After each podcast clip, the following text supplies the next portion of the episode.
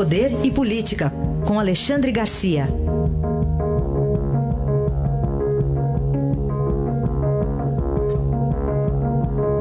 Alexandre, bom dia. Bom dia, Raíssa. Bom dia, Carolina. Oi, bom dia. Quase um ano já da facada de Adélio Bispo no então candidato Jair Bolsonaro. Tem mais prazo para a Polícia Federal, Alexandre? Pois é, dia 6 completa um ano. O, o, é um segundo processo, numa, ou melhor, um segundo inquérito. Né? O primeiro processo encerrou-se. O, o Adélio Bispo, autor da facada, autor confesso da facada, é inimputável. Né? Ele tem aquela, aquela síndrome eh, permanente aí. Então, ele, ele não pode sequer uh, acusar alguém de ter sido mandante, porque teoricamente ninguém pode acreditar, ninguém deve acreditar no que ele disser. Né? É, um, é, uma grande vitória para o mandante, se houver mandante. Essa decisão de que uh, o, o Adélio não tem, não, não tem uso das suas faculdades mentais e tem que ficar afastado porque são dois perigos. Né? É o perigo de ele atacar mais alguém sem saber que está atacando, teoricamente, né? E o perigo de ele ser atacado para acabar com o arquivo, se houver mandante. Bom, a, a Polícia Federal pediu agora mais três meses de prazo para continuar o inquérito na busca de um possível mandante, de um provável mandante, porque aparece lá uma equipe de advogados caros de jatinho logo depois do atentado né? E, e eh, na tentativa de saber quem estava pagando os advogados, a Ordem dos Advogados do Brasil entrou na Justiça para impedir, alegando sigilo profissional do advogado.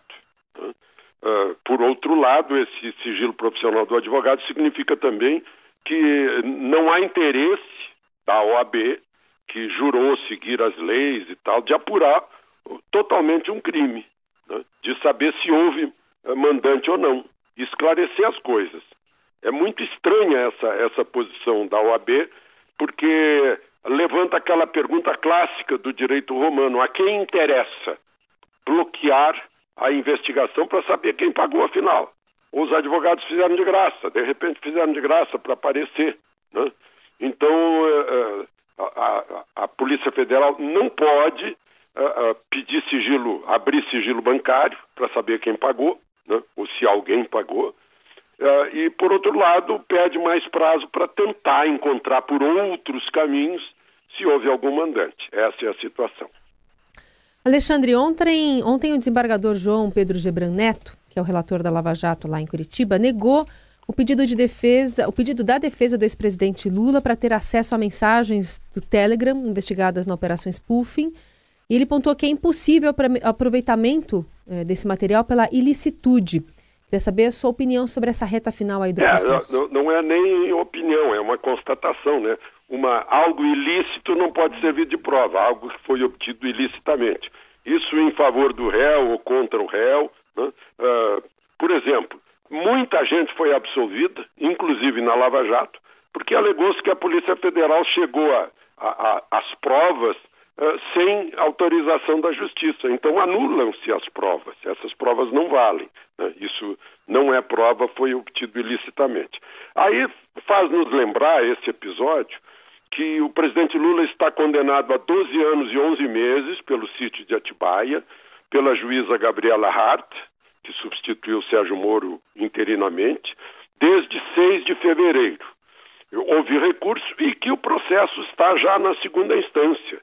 Então, a segunda instância significa que já está no finzinho do, do recurso né, e pode sair em breve uh, a, a, confirmação da sentença, que é mais uma justificativa de prisão e mais valoriza ainda essa história de o Supremo volta e meia examinar a mesma coisa, que é a, a, a possibilidade de prisão em segunda instância. Né?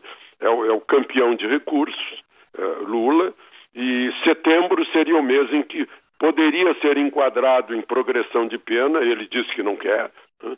e, e, e, e ao, é ao mesmo tempo o mês em que pode sair a, a confirmação em segunda instância uh, dessa sentença de 6 de fevereiro sobre Atibaia. Para a gente fechar, Alexandre, você traz para a gente aqui, para compartilhar com o nosso ouvinte, um olhar de quem conhece bem a Amazônia?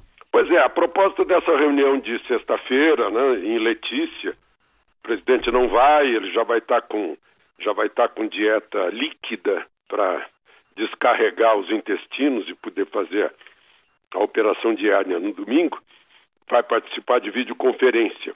Agora, está muita gente discutindo a Amazônia, inclusive os governadores com os ministros, né, uh, com, com, posições, uh, alguns com posições próximas, outros com, com posições assim, digamos, importadas, sem, sem, saber coisas básicas. Por exemplo, que a, a floresta úmida, né, a Ileia, não queima.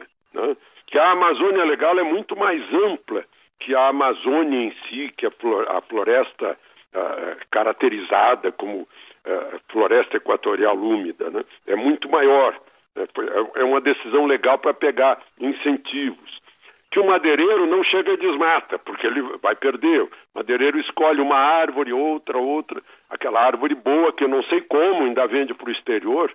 É uma coisa incrível, né? Aquele uh, pau rosa, por exemplo, que serve para perfume. É, o, o madeireiro é uma espécie de garimpeiro dentro da, da mata. E tem, e tem uma coisa que eu ouvi, eu ouvi de um, de, de um homem que eu conheço há 40 anos, há 40 anos ele lidera garimpeiros lá na Amazônia, o Zé Altino Machado, ele diz assim, olha, a Amazônia não é do Brasil, a Amazônia é o Brasil, porque é mais da metade do Brasil, a Amazônia Legal. Né? E, que se, e, e que o que causa essa, o que está se vendo é a ampliação da área agrícola e pecuária. Se não quiserem a ampliação da área agrícola e pecuária, se o mundo não quiser, então que pare de se reproduzir, porque se reproduzindo vai precisar comer e precisando comer tem que expandir a produção de alimentos. Enfim, eram essas as considerações de hoje. Muito bem, análise aí de Alexandre Garcia, que volta amanhã ao Jornal Eldorado. Obrigado, até amanhã. Até amanhã.